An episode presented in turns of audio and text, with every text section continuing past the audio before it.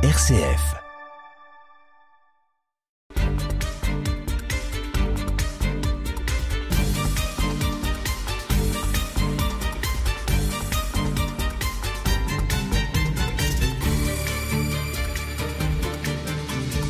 Amis auditeurs, si je parle de Possès, mis à part les habitants de la région proche, qui connaît ce village de 137 habitants, situé à égale distance entre Vitry-le-François et Sainte-Menehould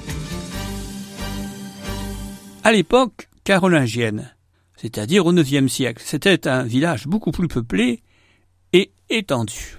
Il connaît des familles seigneuriales intéressantes tel le premier seigneur connu, Guy Ier, qui meurt au siège de Nicée en 1097 lors de la première croisade.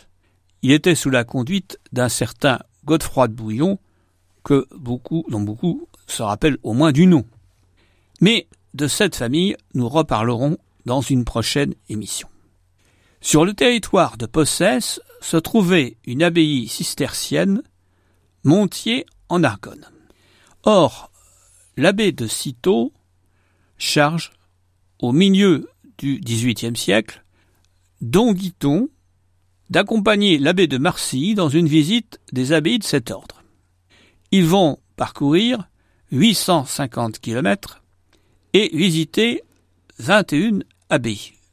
Et bien sûr, euh, ils font ça avec les moyens du bord, si j'ose dire. Nous n'avons pas beaucoup de témoignages sur les siècles passés. Je vais avoir l'air un peu d'un ancien combattant, mais souvent des spécialistes, notamment du Midi, me disaient mais comment ça se fait sur l'époque, sur les monuments anciens, vous n'avez pas de documents, de récits de voyage, etc. Ben non, on n'a pas beaucoup parce que euh, la plupart du temps, les gens ils préféraient voyager du côté de la Méditerranée, dans les régions au soleil, que dans nos régions qui ont un peu moins de soleil, du moins à l'époque. Le XVIIIe siècle alors voit apparaître un grand nombre de documents, enfin un grand nombre par rapport à zéro, c'est beaucoup plus important, sur la vie quotidienne des gens à l'époque. On ne s'étonnera pas d'ailleurs du, détail de la description, un travail sérieux où il faut faire sorte d'inventaire. Par contre, on n'a pas le récit d'une journée d'un moine. Il est vrai que logiquement, elle était donnée par la règle. Mais ce n'était pas le but du voyage. Alors voici le texte de Don Guiton.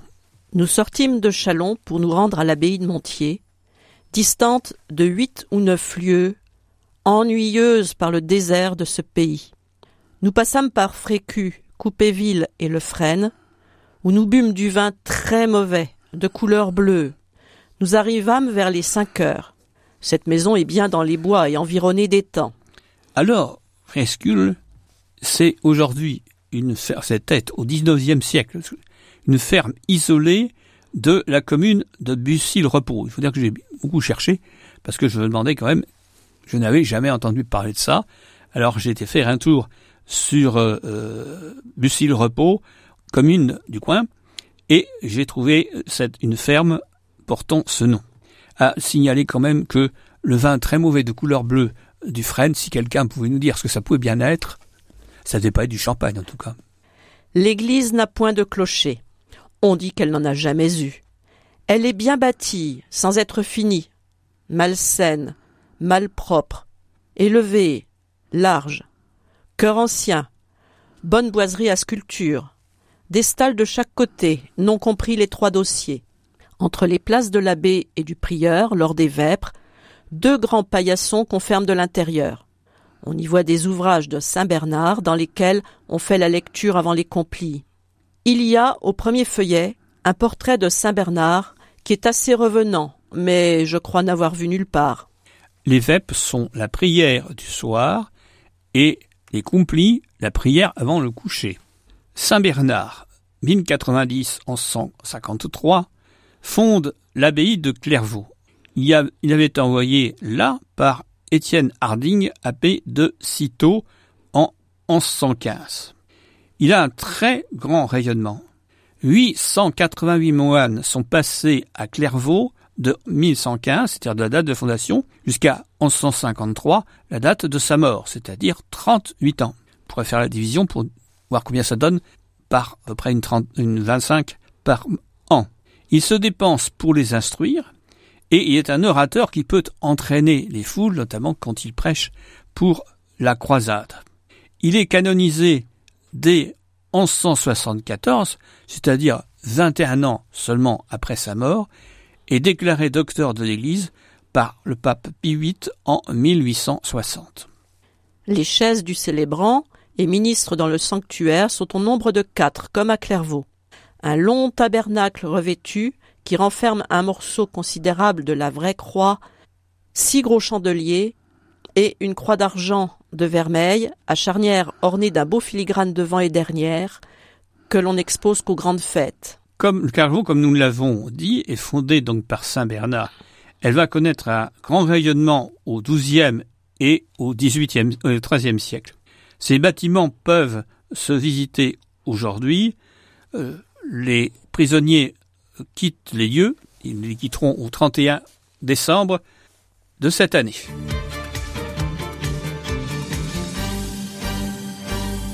De chaque côté de l'hôtel, un grand cartouche. Armando Gasto, cardinaliste de Rohan, 1709. Armand Gaston Maximilien de Rohan, 1674-1749, archevêque de Strasbourg en 1701, cardinal en 1712, et aussi académicien français. Il a fait construire à Strasbourg, par l'architecte Robert de Cotte, un palais épiscopal qui abrite aujourd'hui les musées de Strasbourg. Si on au passage que c'est Robert de Cotte qu'on a choisi pour construire ce palais épiscopal qui n'a jamais été construit faute d'argent. Alors, il se murmure que le cardinal en question de Rouen pourrait être le fils de Louis XV.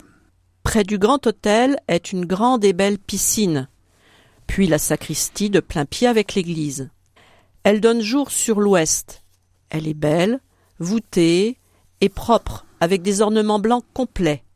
Trois calices d'argent, fort bien ciselés et sculptés, belle argenterie, trois cloches. On monte au dortoir par un bel escalier nouveau de pierre à rampe en fer. Il est voûté et donne jour au midi et à l'ouest. Les cellules sont donnant sur l'est au nombre de douze. Il y a encore deux portes, l'une pour l'horloge, l'autre pour les nécessités, ainsi qu'une grande arcade qui conduit à une grande salle crasseuse et mal rangée. Il y a trois cheminées.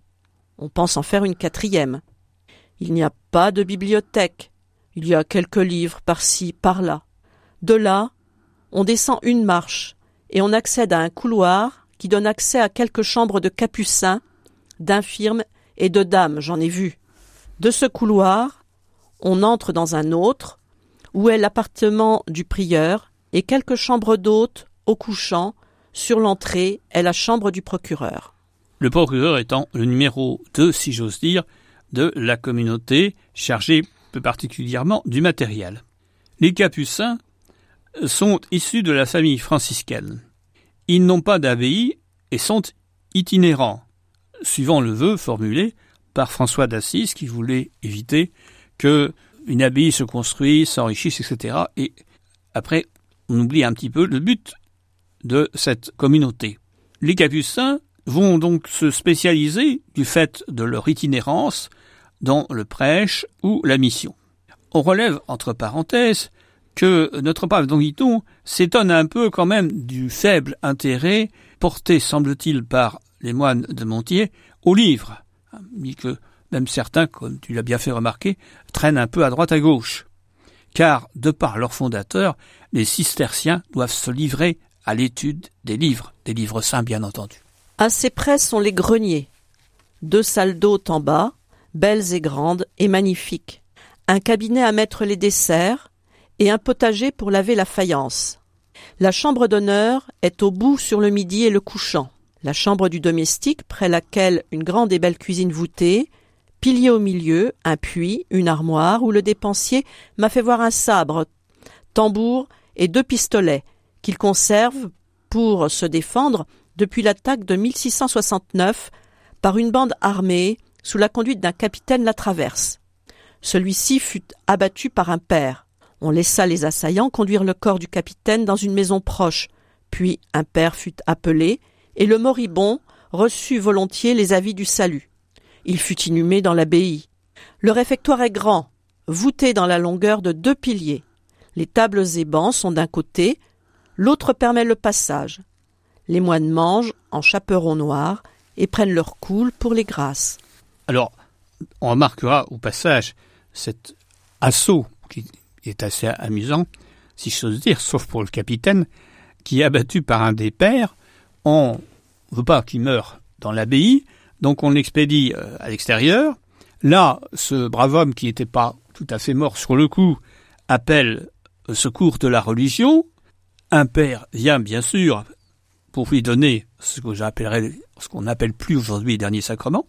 Et ça c'est bon, hein. Il est inhumé dans l'abbaye. Il venait euh, piller l'abbaye et il se retrouve mort dans l'abbaye. Quant au chaperon et, euh, et la coule, le chaperon est, le vêtement ordinaire du moine, évidemment il est noir, et la coule blanche, c'est le vêtement liturgique. Les cloîtres sont beaux, longs, larges, fort propres, bien blancs. Le chapitre qui se tient chaque jour entend lire le martyrologue. Cette salle est propre, bien voûtée, avec un pilier de chaque côté. La place du supérieur est plus élevée et euh, quelques degrés pour y monter servent de coffre. Il y a seize tombes tout autour. Les fenêtres à l'ouest sont garnies de bancs. Près du chapitre est une niche dans la muraille fermée d'un châssis dormant. On y voit la statue en pierre de la Sainte Vierge tenant l'enfant Jésus. Du cloître, on monte huit marches pour atteindre l'église. Le portail est ancien et en bon état, avec de grandes fenêtres. On peut lire l'inscription Terribilis et locus, hic domus Dei et porta caelis. Ce lieu est terrible, c'est la maison de Dieu et la porte du ciel. Petite modification, le martyrologe, bien loge et pas log, c'est la liste des martyrs.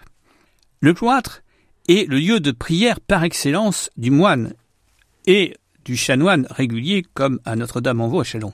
L'espace carré est la forme parfaite avec ses quatre côtés égaux. Les, les cisterciens se sont élevés, et Saint Bernard le premier, contre ces cloîtres richement ornés, où le moine était naturellement distrait dans sa prière. Heureusement qu'il n'avait pas dû voir celui de Notre-Dame-en-Vaux. Qu'est-ce qu'il aurait dit?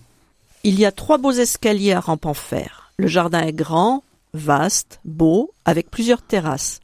La première est en pierre, les deux autres de gazon. Des allées couvertes donnent sur les bois tout proches. Il y a de grands canaux qui entourent le jardin. Près de l'abbaye, depuis quatre ans, fonctionne une tuilerie. La communauté, un prieur, un procureur, quatre moines, dont un est sous-prieur, un lecteur de philosophie, six jeunes qui soutiennent des thèses, parties en latin, parties en français. Oui, alors si on enlève ces six jeunes, il ne reste plus que sept personnes, prieurs, procureurs, quatre moines, et puis le lecteur, c'est le professeur de philosophie. Là encore, nous avons un exemple d'abbaye qui euh, comporte très peu euh, de personnes, alors que nous sommes ici au milieu, nous sommes au milieu du XVIIIe siècle, hein. c'est-à-dire le cas se retrouve dans les abbayes rurales ou en ville. Alors, ce texte vous a paru un peu décousu, parce que tout simplement, c'est sont les notes de Guiton qui les a repris telles quelles. Il ne faisait pas œuvre littéraire, il faisait œuvre d'inspecteur qui fait son rapport.